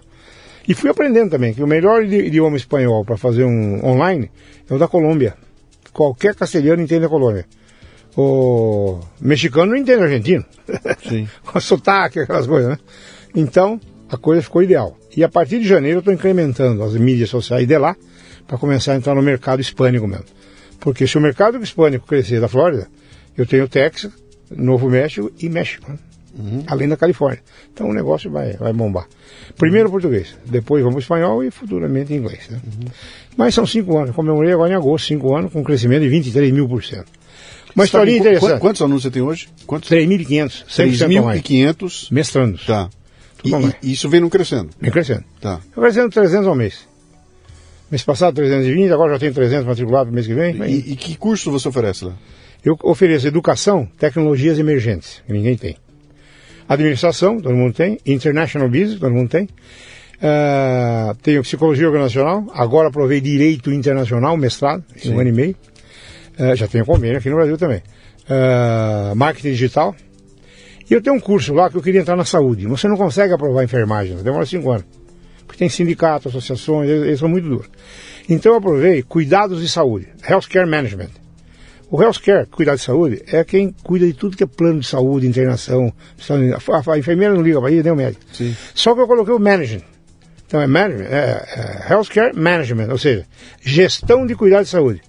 Eu estou reconhecendo esses cursos aonde? Aqui no Brasil, como equivalente ao mestrado em administração, tá ok? Ok. Na área de saúde. Só que agora eu criei uma outra profissão no Brasil. O médico não pode ser diretor do hospital, ele não tem administração.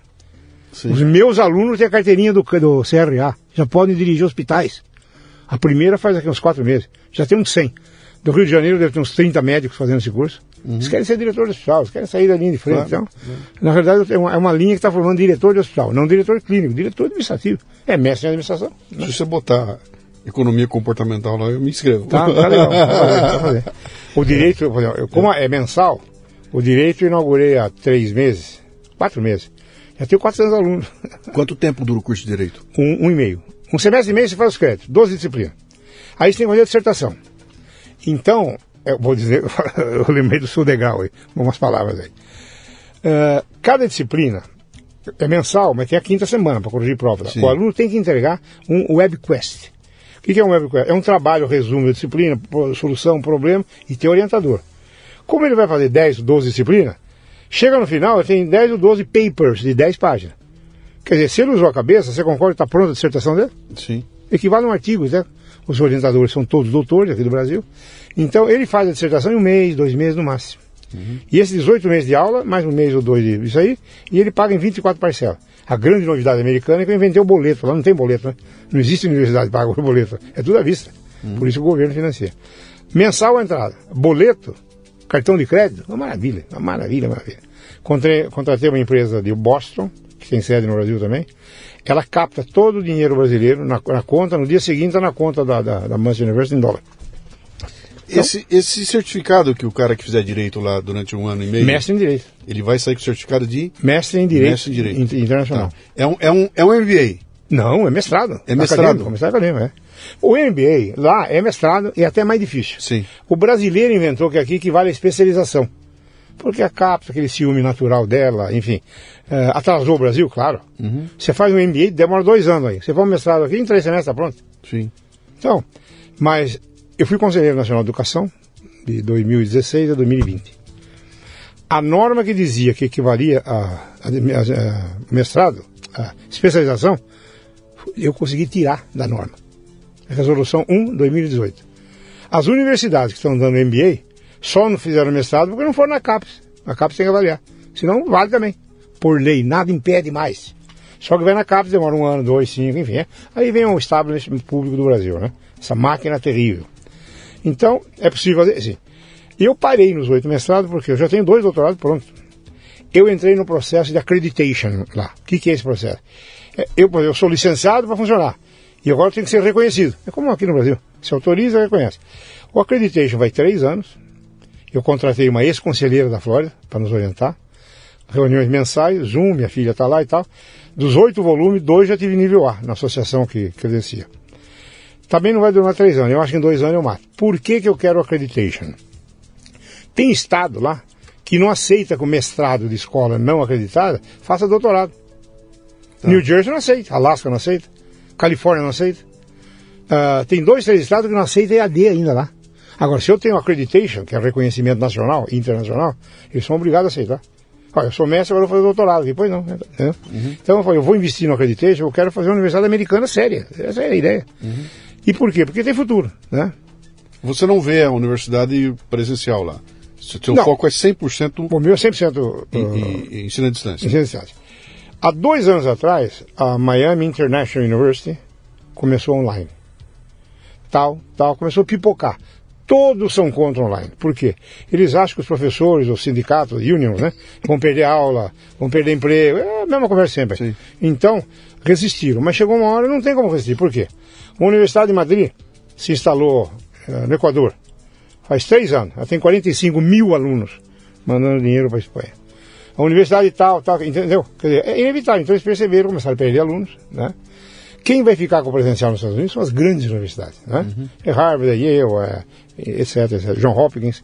E depende da área, né? Medicinas não aceita tal coisa, dono tal coisa, etc. Então, vai haver um híbrido, a tendência é ir para o híbrido, né? Aqui com maior velocidade que lá. A legislação, a legislação aqui permite. Então, esse futuro é grande lá. Pois bem, então vamos agora adiantar mais um passo. Ninguém puxou minha camisa lá, eu estou lá. Eu vim almoçar o mês passado com o reitor da Universidade Aberta de Portugal. Muito bem. Ele queria falar comigo, me conheceu em algum lugar aí. Fui almoçar com ele aqui no Congresso Nacional de Educação, eu fui palestrante também. Ele terminou a palestra, saímos aqui no Nações Unidas. Ali. Fui almoçar. Ele falou, professor, vamos fazer um convênio da MANSE com a UAP, Universidade Aberta de Portugal. Falei, o que significa isso? Ó, eu forneço a você uns 10 doutores para ser orientador de seus alunos. E eu ofereço também alunos de Portugal que querem diploma americano. Interessante. Firmamos uma carta de intenção. Dia 15 agora ele volta, vamos fechar o convênio aqui. Então eu vou pegar, por exemplo, alguns alunos já em final de mestrado, já em orientação, e vou passar para os doutores de Portugal, para orientar. Uhum. Só que tem um compromisso. Assim que for defendido, eles vão registrar o programa da MANSE em Portugal. O diploma vai ser reconhecido em Portugal, numa escola pública. E o que significa isso? Está reconhecido Europa. na Europa. Europa. Acabou. Você tem Europa. Europa. Então, eu tive um caso lá que está em andamento, de Angola, ele tem cinco colégios em Angola, ele veio fazer mestrado conosco. Aí ele falou, oh, professor, assim, eu, me ajuda aí, eu, minha, minha esposa era orientadora dela, é doutora de educação no Unicamp. Ele falou, mas eu preciso de pressa. Por quê? Porque agora em novembro eu ganhei uma bolsa da Universidade de Lisboa para fazer o doutorado lá. E eu preciso de diploma para registrar na Universidade de Lisboa. Eu falei, peraí, vou fazer um acordo então. Eu vou bonificar uma série de mensalidades, vou apressar sua dissertação. Só que é o seguinte, você vai fazer um contrato de mútuo comigo. Eu quero o carimbo, eu quero o registro da Universidade de Lisboa. Pode deixar, já vou, já vou imprimir, tá, mais uns 20 dias está registrado. Então eu vou começar com Lisboa e mais a Universidade Aberta. Portanto, eu peguei o espaço da União Europeia. Quanto custa eu fazer um mestrado na, na, na MUST? Nos Estados Unidos custa 499 dólares. Na Flórida. Mês, mês. O meu, não. Não. Ah, mês, mês, mês. Mês, mês, é, mês 499 por mês, tá? Mês. Uh, na Flórida é 299. Por quê? Quem é da Flórida, você tem que cobrar menos do que os outros, os outros estados. Porque esse cara paga imposto para o Estado, ele não paga. Então é uma política americana, não é lei, é uma política. Sim. Então, é 299. E aqui no Brasil eu inaugurei 199. Eu gosto da casa chinesa, né? Quer dizer, dá mais ou menos mil reais. Só que eu congelei, é 24 parcelas. Na décima parcela eu aumento 6% e na vigésima 6%, para atualizar um pouco. Então sai 912, 900, o mestrado. Não existe Sim. isso aqui no Brasil. Sim. Qualquer universidade aqui é 2 mil, 3 mil. Sim.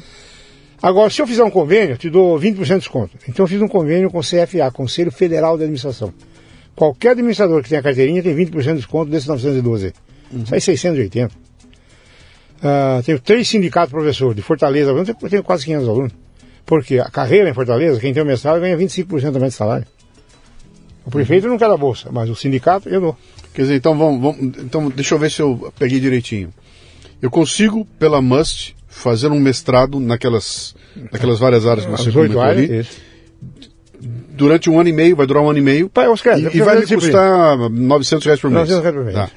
Em algum momento, eu tenho que me deslocar para algum lugar ou não, ele é 100% não. online? 100% Nada. Não. Agora, tem uma, tem uma coisa interessante que eu preciso falar para você. A, a sede da Must University lá, em Boca Raton, eu aluguei quatro salas de um, um tipo de um shopping lá. Vidro. Eu tenho três salas de aula, o resto é sala de funcionário. Sim. Por quê? Tem alguns brasileiros que quer levar a mãe ou pai, quer pôr a toga e quer defender lá. Presencial, então vai lá, defende. Fiz um estúdio lá, né? Sim. Então, oh, eu vou lá com meu pai, minha mãe, minha avó e tal, então vai, vai lá. É. Então existe esse caso, sim. Quer defender? Pode defender. Quer que a banca venha aqui? Também vem aqui, não tem problema. Agora, todos elas são feitos pelo Zoom.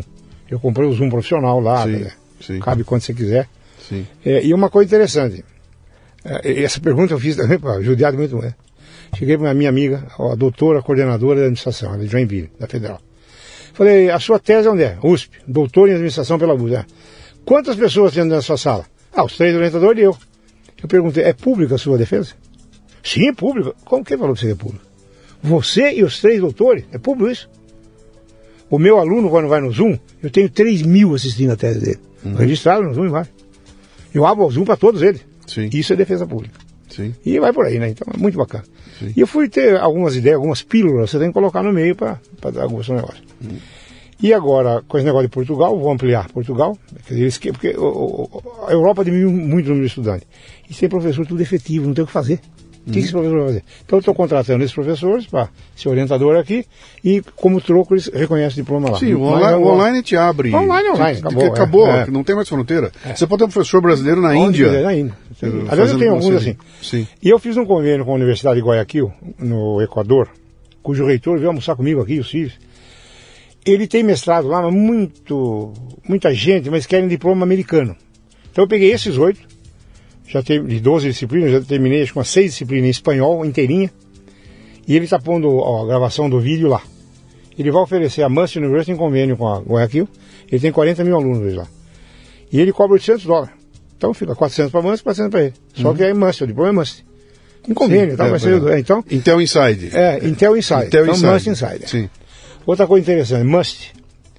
Ela chamava-se no início Miami University of Science and Technology. Okay. M-U-S-T.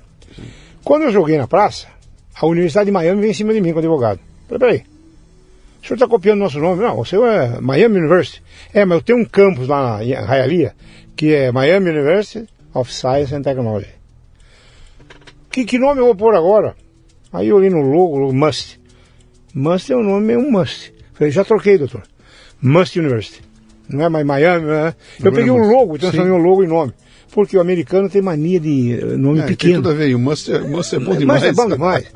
e o, o, o senhor não resiste? Não, não, é. tá, tá, trocado. Dá, dá um abraço no reitor, tá mudado. Aí registrei, trademark e tal, etc. Uhum. Aí o que aconteceu? Passou uns dois anos, isso aqui é um, um fato curioso, perigoso, mas curioso. Apareceram uns alunos com nome assim, Muhammad Ali, não sei o quê, mas, mas tudo islâmico, né? Sim.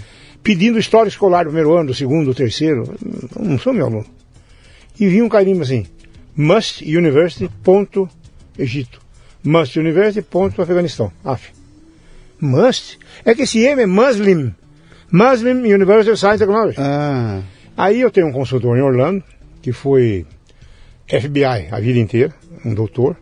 Falou, Carbonari, não mexa com isso, eu cuido. Foi para Nova York, relacionamento. Eh, uma delas não é a universidade. É uma organização que capta dinheiro muçulmano no mundo inteiro para o Estado Islâmico.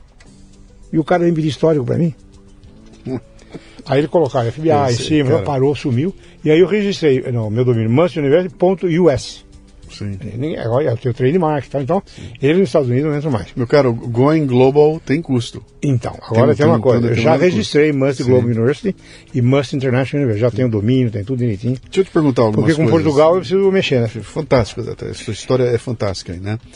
É, 71 anos de idade, 71. você está a milhão, não para quieto aqui, está a milhão, né?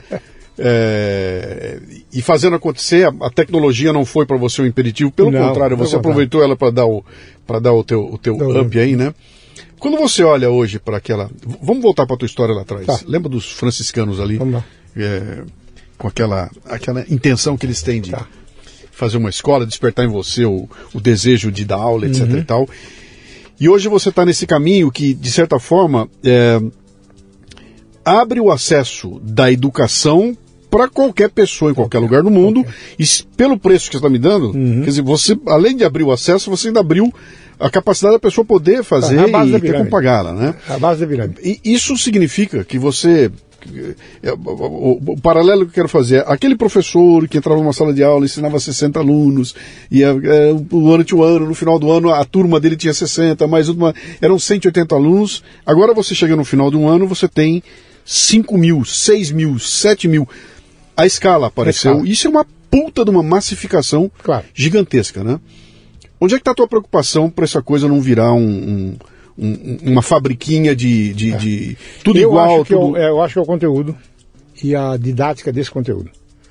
Que eu, tá eu, tá... eu compro diretamente do autor eu peço, eu quero isso, isso, quero destaque assim, destaque então, assim. Quem é eu? Eu, é, eu Carbonari, eu, eu. É você, Carbonari. Você não tem um. Você, é você não tem um conselho com você tem, fazendo tem, isso? Tem um grupo, tem um grupo. Tem uns diretores aqui em Campinas, tem quatro Sim. comigo. De onde vem alguém que aponta e fala, cara, tem uma ideia, apareceu, não, apareceu não, um autor em Israel, que o cara é o demônio, ele está com um monte de ideias boas. Então eu vou te explicar. Que... Vamos voltar um pouquinho lá nas franciscanas. Vamos. Quando eu comecei a dirigir as franciscanas, eu comecei a aprender, a aprender que a inovação é uma coisa muito estratégica. Quando eu criei as faculdades em Anguera, quando eu mudei a sede para Valinhos e Campinas, eu tinha um grupo de 10 doutores, tinha Unicamp, tinha USP, tinha Campinas, eu criei um comitê de inovação e engenharia pedagógica. Engenharia pedagógica? É. Para fazer um currículo pedagógico tem que ser engenheiro. Tem que saber carga horária, até onde ela dá lucro, dá prejuízo. Essa disciplina só pode ter duas aulas, aquela tem quatro. Então eu fazia engenharia pedagógica com o grupo de inovação. Desses 10 eu tenho seis comigo hoje ainda, pensando no must que, que eu posso mexer no ano que vem? Estamos entrando no México. Já fui três vezes no México, já me associei com uma universidade lá. É, essa do Equador deve começar em janeiro. Então, já estou pegando uns castelhanos para conversar comigo. Gente de consulado, né? Para revisar texto em espanhol e fazer coisa nova. Já contratei um programa em Londrina do Metaverso porque o metaverso nada mais é do que uma sala em três dimensões e você entra na sala, não é a sala que vem. Uhum. Não é o Zoom, você olha para você, não. Sim. Eu vou pegar o orientador daqui, o doutor de lá e a aluna de Niterói, eu vou por vocês numa sala ao vivo discutindo, defendendo ao vivo. Estou indo nesse caminho, vai demorar um ano. Mas duvido que alguma universidade vai fazer isso. Tem recurso aí, né? Então já é mais uma inovação. Uh, eu estive na Mansa e precisei de dinheiro também. Então eu tinha um amigo, um colega meu, o Renato Souza, que é filho do ex-ministro Paulo Renato. Ele mora no, na Costa Rica hoje, casou com uma doutora lá também e tal. Ele tem um fundo. Falou, cara, vende 10% do fundo para mim. Mas assim, vende 1%, eu te pago, e aí aumenta o capital mais 9%, para não pagar imposto e tal. E eu tenho um colega que tem um fundo, chama Estela Mares, de Monterrey, Armando. Ele investe em educação e tá, tá, tá. E ele comprou uma universidade aqui no México, 3.900 alunos. Quer conhecer ele? Quer? Ele me pediu alguém para treinar o reitor dele. Por quê? Ele trouxe o vice-presidente da Goldman Sachs de Nova York para reitor. O cara não entende nada de educação. Fiquei uma semana no México treinando. O nome dele é Jesus, esse pai. Então eu fiquei treinando Jesus no México. 3.900. Aí eu falei, vamos pegar um carro, vamos passear. Tem muito metrô aqui no México. Olha, metrô aqui é antigo. Passa na porta do metrô para mim. Passando um metrô lindo, todo de acrílico. Na frente de uma loja fechada, assim, aluga-se. Aí o outro, pá, pá, pá, aluga. Eu falei, alugue 10 portas de metrô. Eu falei, como assim? Vamos pôr aluno aí dentro. Pode metrô, o cara desce do metrô vai dela. Eu fiz isso com ele, né? Não, o cara vai pegar dois ônibus ir na tua escola. Sim. Bom, aí o Armando falou, bom, vou comprar 10 da Mansa. Vai, comprou 1%. Então eu peguei o dinheiro e pus para dentro da Mansa. Peguei dinheiro, pus para dentro. Voltei 15 dias lá, ele já estava com 6 mil alunos. Aí começou. Aí, agora, uns dois anos atrás, o Armando me ligou, porque ele pertence ao conselho meu, né? Ele mora em Monterrey, pega o avião, vai lá. Carbonai, é, é, estou com um pequeno problema, se sua dúvida. Falei, tá bom. Uh, eu estou com 19 mil alunos no México, rapaz. Essa porta de metrô foi uma. Entrei na base da pirâmide. Só que tem uma universidade que tem 20 mil alunos, uma família tradicional, tal, tal, está quebrada. Você acha que eu devo fazer? Eu falei, compra. Delari comprou outra universidade. 19 com 20, deu 39 mil alunos em dois anos. Uhum. Aí fui lá, treinei diretor, pró-reitor e tal. Deve estar com quase 60 mil alunos hoje. Falou, você não quer nada? Eu falei, não, eu só, só o convênio master. Quer dizer, os mestrados seu, porque lá é muito longo o mestrado, lá é quatro anos. Quando você conseguir mexer na legislação e voltar para um e meio, dois, eu quero primazia da Master no México, está fechado. Sim. E eles forçam, no fundo, né? Então, Sim. então, na realidade, algumas coisas você tem que ficar de orelha em pé. Eu não fico orelha deitado nunca. É.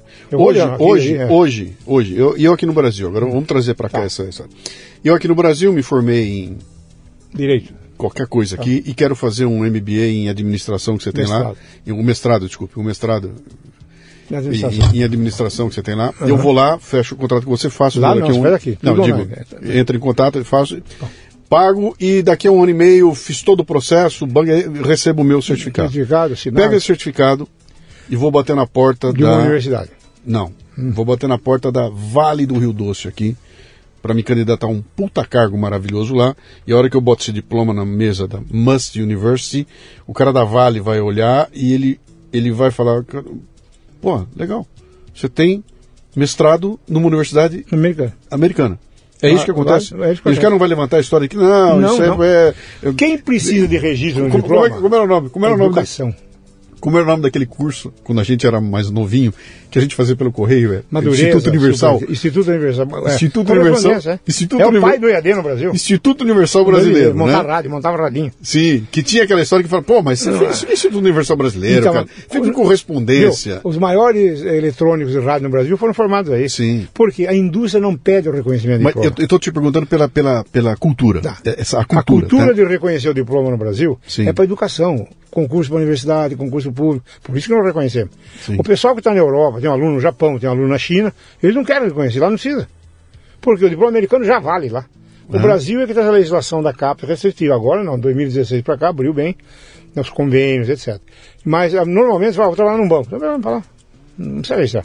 Uhum. Não, eu vou criar um concurso público na USP, Unicamp, opa, tem que estar registrado. Sim. Então, para evitar problema, dos 3.500, eu tenho 2.500 alunos, 2 mil alunos de educação, com sindicatos e tudo. Só que eu tenho que registrar, por quê? Porque vai servir para a carreira profissional deles de funcionário público. Sim. Agora, não, eu sou professor, vou dar em cursinho. Para que registrar para quê? Diploma na parede. Entendeu? Então, a cultura brasileira é uma, uma cultura cartorária. Sim. Que é papel, que é papel timbrado, Sim. quantas assinaturas, então eu faço tudo. Como o meu, nas nuvens, o aluno tem o RA dele, recebe, pá, pá, pá. Quero o registro. Ele tira o diploma na casa dele, manda pelo correio, tem um escritório em Campinas de advocacia, que é meu. Tenho duas advogadas que cuidam, elas vão na universidade, elas levam, ela busca e entrega de volta para ele registrado. 20 dias, um mês, dois meses. né? Uhum. Então, é, é mais seguro isso aí. Agora, um, um registro na Europa acabou também, né? Um. Eu já tenho pelo menos dois em Portugal, com certeza. Estou conversando, quer dizer, não sei se eu vou ter que largar a camisa. Estou conversando com uma americana que é dona de uma universidade em Barcelona. Ela tem uma dificuldade extrema de fazer conteúdo, é muito caro. E já é segunda reunião, então estou fazendo uma conversa com ela. Talvez 5% da MANS, eu vou, eu vou pegar a universidade em Barcelona. Eu vou entrar na Europa. Quer dizer, essa é a próxima ideia. México já está conveniado, é uma questão ali. E o Equador vai começar o mestrado agora, se for tudo bem, então fica uma célula da MANS lá. Porque como é 100% online, eu não preciso ter filial, nada, é online, online. Sim. A única diferença que nós começamos agora, até minha filha falou, lembre disso. Eu tenho um amigo, um dos diretores meu, aliás, o vice-presidente meu, que é daqui de Campinas, a esposa dele é uma captadora, telefone. Telefona para o aluno, o aluno vai se inscrevendo, vai pegando os livros. A irmã dela mora em Portugal, 25 anos, e fala o Portugal, português de Portugal casto. Ela começou a fazer captação em português de Portugal agora. Eu tenho quatro. Entendeu? Quer dizer, eu estou começando o captador com a língua local. Entendeu? Se eu, se eu entendi o teu negócio, você. Normalmente o negócio ele, ele tem alguns pilares. Né? O teu eu imagino o seguinte: você deve ter um pilar de conteúdo que é, é fundamental. Claro. Né? Você tem um pilar de tecnologia, que é como é que você leva esse conteúdo adiante. Se eu entendi esse teu pilar de tecnologia, você não tem lá servidores, você não precisa nada disso. Não, você está usando as nuvem. plataformas Só plataforma em nuvem. que tem. Você está usando o Zoom, você está usando as, as que estão aí. Quer dizer, você está tirando todo o proveito possível da, da, da nuvem, né? Você tem um pilar comercial, Claro. que deve estar, o marketing deve estar aí dentro também, Aí que dentro. você, Minha filha, vou contar, é. vou contar o que é e vou, e vou fazer. Tô vendo três pilares aqui, né? Uma, uma escola tem, um- uma escola normal, como aquela que você sempre conheceu a tua vida inteira, tem um lance todo, eu vou lá estudar, que tem uma eu- eu- grande carga do que eu recebo vem daquilo que está na sala de aula, e tem uma carga gigantesca que não está na sala de aula, está do lado de fora, está na relação com outros alunos, está no esquema social que eu tenho pelo fato de estar presente Claro. com todo mundo lá. Quando eu levo para online, isso desaparece, não tem mais, né? Eu tenho carinhas no Zoom, No Zoom. durante uma hora, uma hora e pouquinho ali, né? Ah, eu considero que, por exemplo, eu fiz Mackenzie, né? Entendi. Eu considero que, cara, a maior parte do que eu tirei de bom no Mackenzie aconteceu do lado de fora da sala de aula. que foram os contatos que eu fiz, Ah, foi, claro. eu me meti em projetos na escola lá, eu fui fazer, cara, eu fui fazer o projeto Rondon, fui parar no interior do Brasil. Cara, que foi uma, uma, escola para mim, que o online não tem. E ele não te dá isso aí, né? Você tá antenado para essa coisa da comunidade online, da, sabe, de, de Sim. Eu tenho mensalmente um seminário por curso. A gente chama de Must Class. Naquela quinta semana. Nós reunimos do, do mundo inteiro. 300, 400 alunos, porque é temático, né? Todos no Zoom, todos com carinha, bate-papo, meia hora vocês conversarem. dizer, Eu estou criando uma sala de Zoom mensal, de todas as disciplinas. Com a vinda do metaverso, eu vou fazer uma sala tridimensional, vou fazer um, um anfiteatro, enfim. Eu vou simular a realidade com inteligência artificial. Tenho um grupo já pensando nisso aí. Sim. Então aí tem que usar uma tecnologia mais sofisticada. Por isso tem que correr, né? Correr para pagar barato. Se você não correr, vai pagar caro. Sim. Então, essa oportunidade, esse senso de oportunidade eu sempre tive. Eu, eu tenho um, um foco muito bom e farejo bem. Como dizia meu É, pai, eu- né? eu O nariz vem antes da- do tô- olho, porque às vezes você cheira depois que você vê. Então eu tenho faro. O faro, depois, porque às vezes você é cego, né? Cego tem faro. Então, ah, isso eu sempre, tive. Sim. Então agora estou imaginando a América do Sul, mais um ou dois países. Ah, o México provavelmente já está fechado, quer dizer, é questão só deles. A adequação, porque lá o nosso curso de 190 dólares é caro, ele não pode pagar nem 90, 99, é muito barato no México. A Europa estamos começando esse convênio, Sim. a marca Must Global já está, e a Must International. Então eu acho que é um projeto bonito, né? Não, sem dúvida. Sei lá, vamos, ficar mais alguns anos, depois ver o que faz, né? Va- Vamos partir para o nosso fechamento aqui. Vamos lá. Bom, uma carga de experiência gigante. Você é um profissional de educação, Isso. né? E- mas realmente profissional. de educação, com experiência em sala de aula, dando aula. Bom, primeiro como aluno, Um aluno. recebendo aula, de, dando aula, fazendo a gestão do negócio, saindo da gestão do tete a tete, ca- carne e osso, para a gestão do, do, do, do, do, Do do IAD, indo para fora do país. Quer dizer, para outra cultura, inclusive, né? Trabalhando com outras culturas aqui. que Tem, um, tem uma carga de experiência aí brutal, né?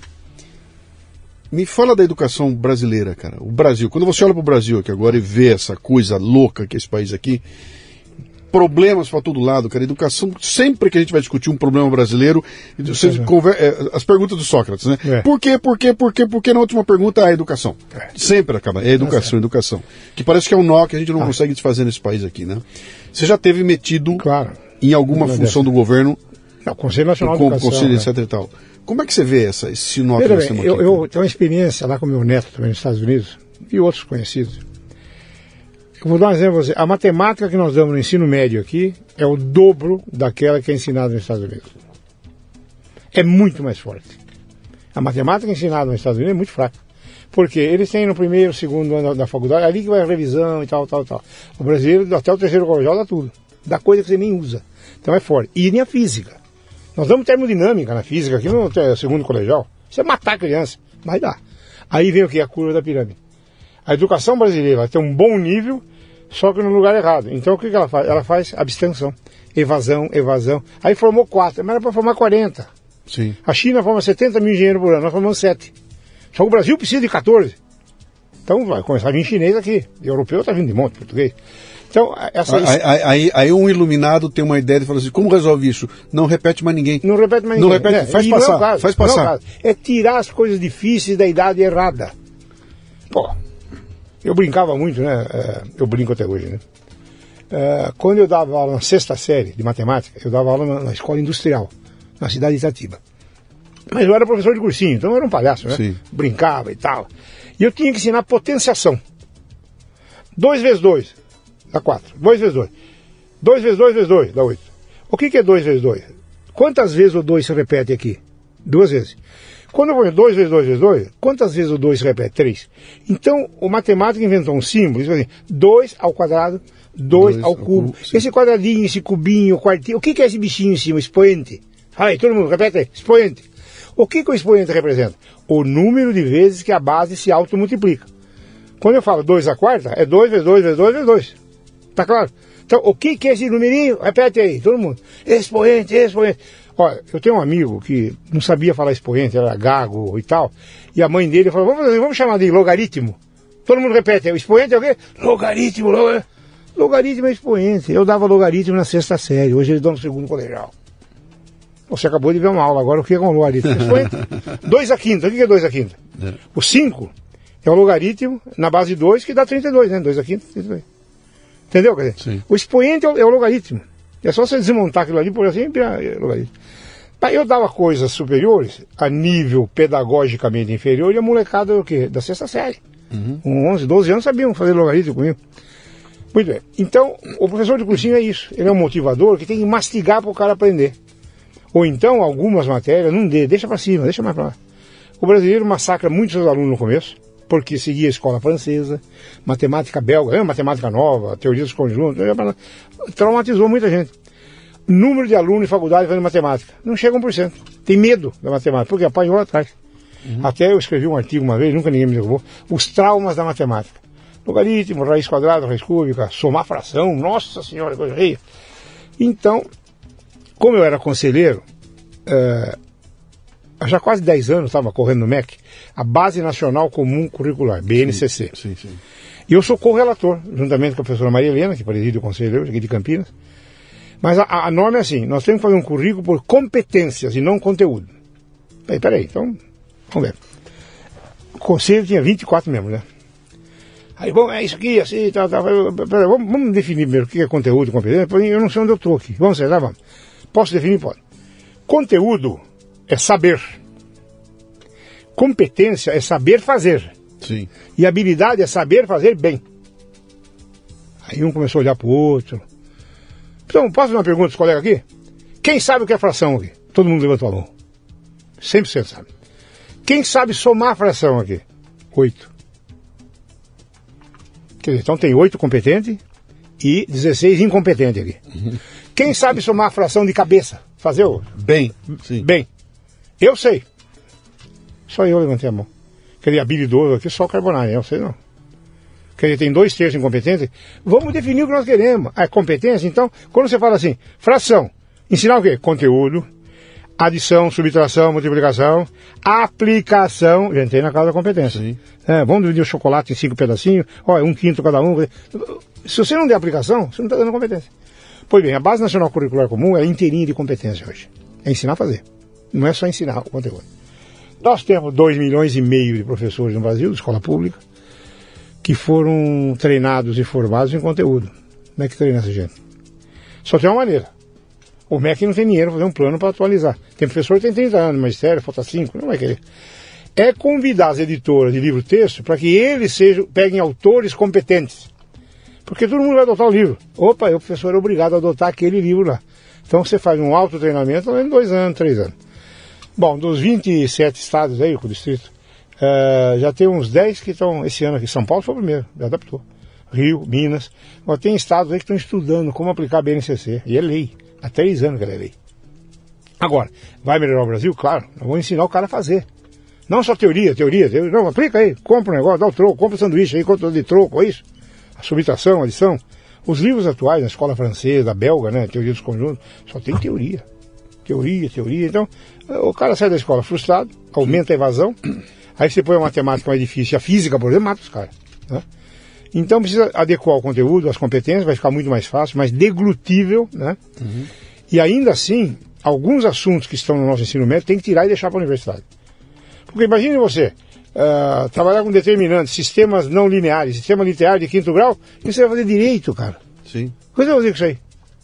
Não, engenharia, oh, então é outra sala, aqui não. Sim. Não, quero fazer pedagogia. Você não precisa saber de pedagogia. Só que aqui obriga todo mundo a passar pela mesma vala comum, que é difícil. E aí veio a evasão. Você consegue ver uma, uma cultura brasileira de educação? É, dá para a gente importar um currículo maravilhoso desse que foi implantado na, na Dinamarca, implementar no Brasil? Deixa eu te contar tá. por que eu estou perguntando isso aqui. É, inclusive aspectos regionais. Nessa cadeira que está sentado, sentou a Ilona Bexgerhazi, fez um, fez um programa maravilhoso aqui, uhum. e ela, em muitos momentos, ela, ela trouxe o exemplo de, de Crato, no Ceará, como que tem um modelo pronto lá. Eles têm um modelo, tem um currículo pronto lá. Ela falou, cara, se um prefeito de uma cidadezinha do interior do, de Santa Catarina pegar o que está feito em Crato e implementar lá, ele já tem um ganho gigantesco, claro, porque né? já há algo pronto lá. É possível você reproduzir aquilo, evidentemente que ele vai ter que fazer uma adaptação para a região dele lá, né?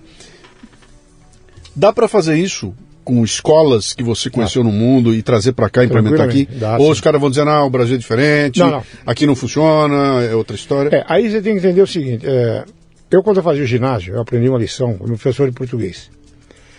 E alguns advogados sempre usam, né? Eu aprendi as conjunções adversativas. Sim. Mas, porém, todavia, contudo, o que significa adversativa? Adversário. Adversário é contra. Uhum.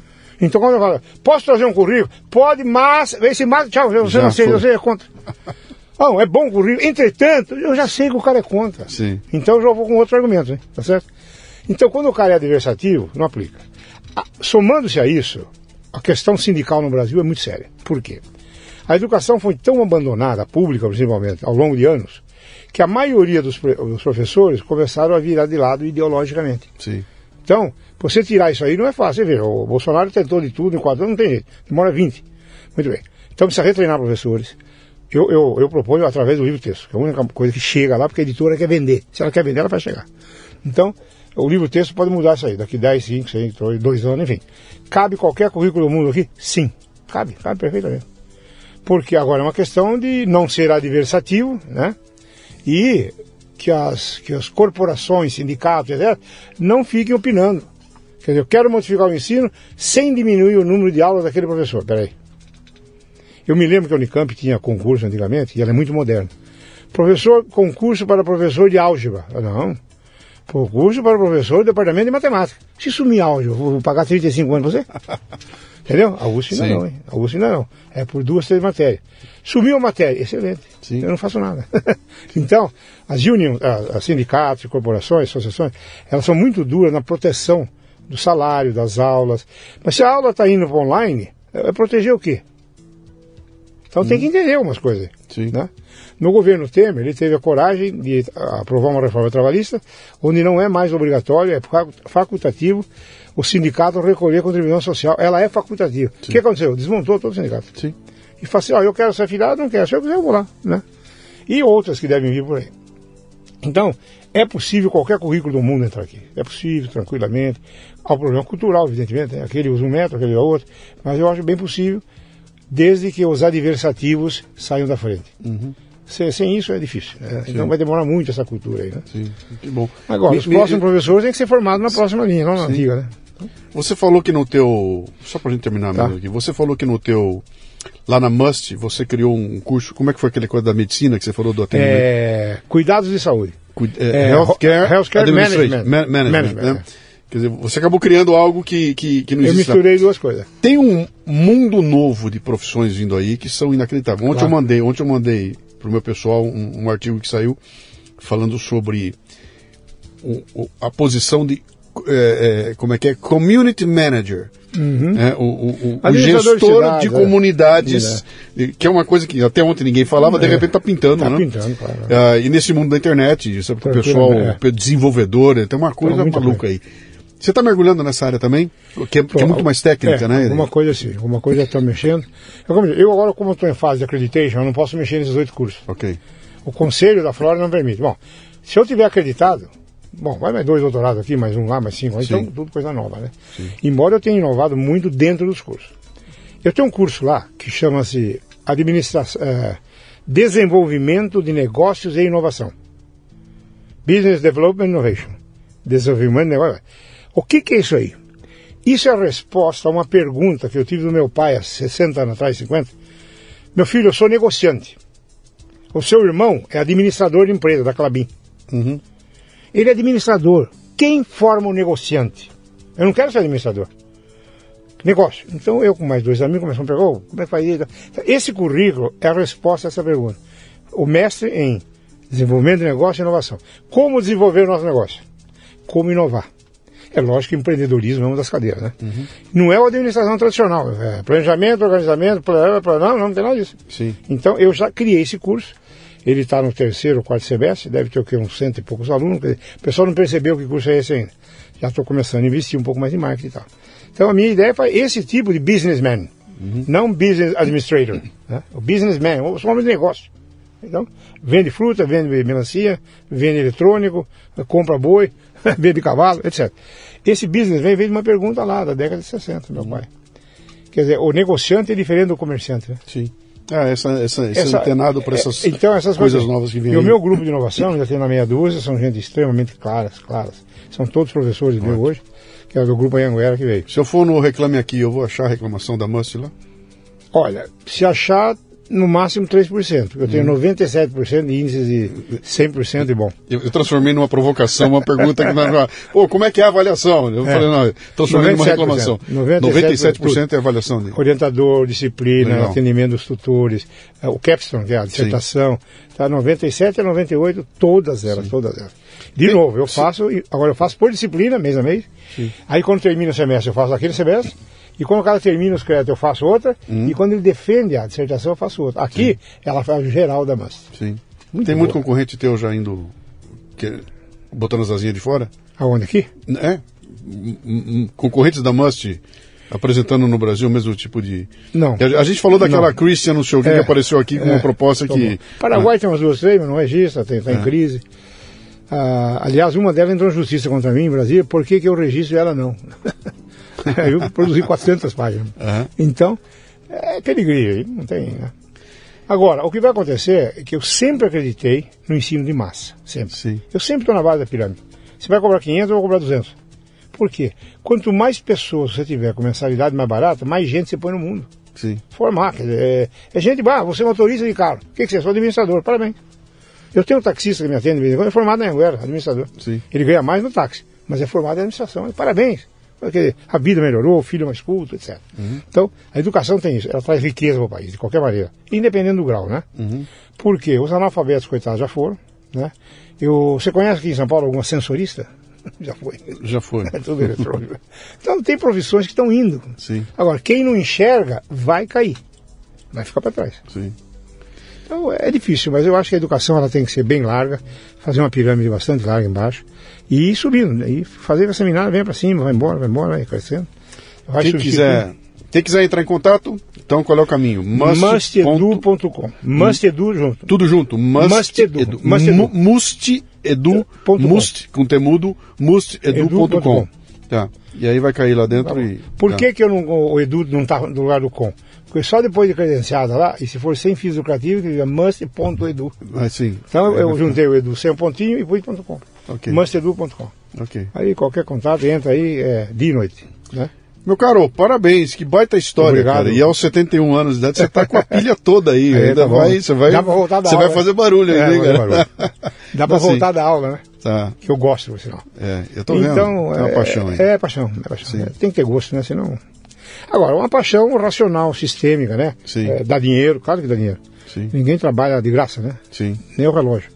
Então, é, é bem possível que a gente cresça mais um pouco ainda aí. Vai expandir um pouquinho a América Latina. Não, tomara, Europa. você tá Tomara. lidando com uma, você tá lidando, você tá mexendo com uma coisa que tem um que tem uma missão social aí, É sabe? grande. Que você tem a capacidade É de grande, claro. ajudar a mudar o- Claro, a, a história do país, né? Então, É isso é bom, a gente tá aí vou, pra vou isso. falar como teus, vamos voltar pro começo lá como os, os frades falavam você lá. É.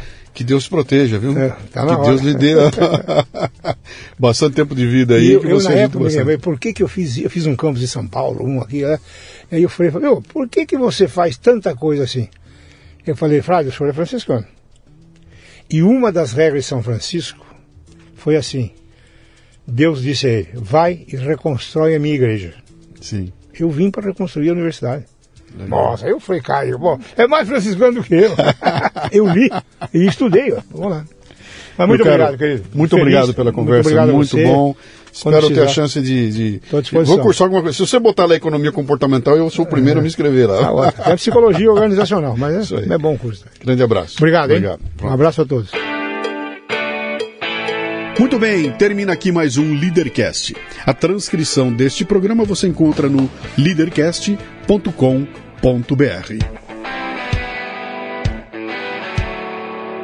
Você ouviu o Leadercast com Luciano Pires. Mais uma isca intelectual do Café Brasil. Acompanhe os programas pelo portal cafebrasil.com.br.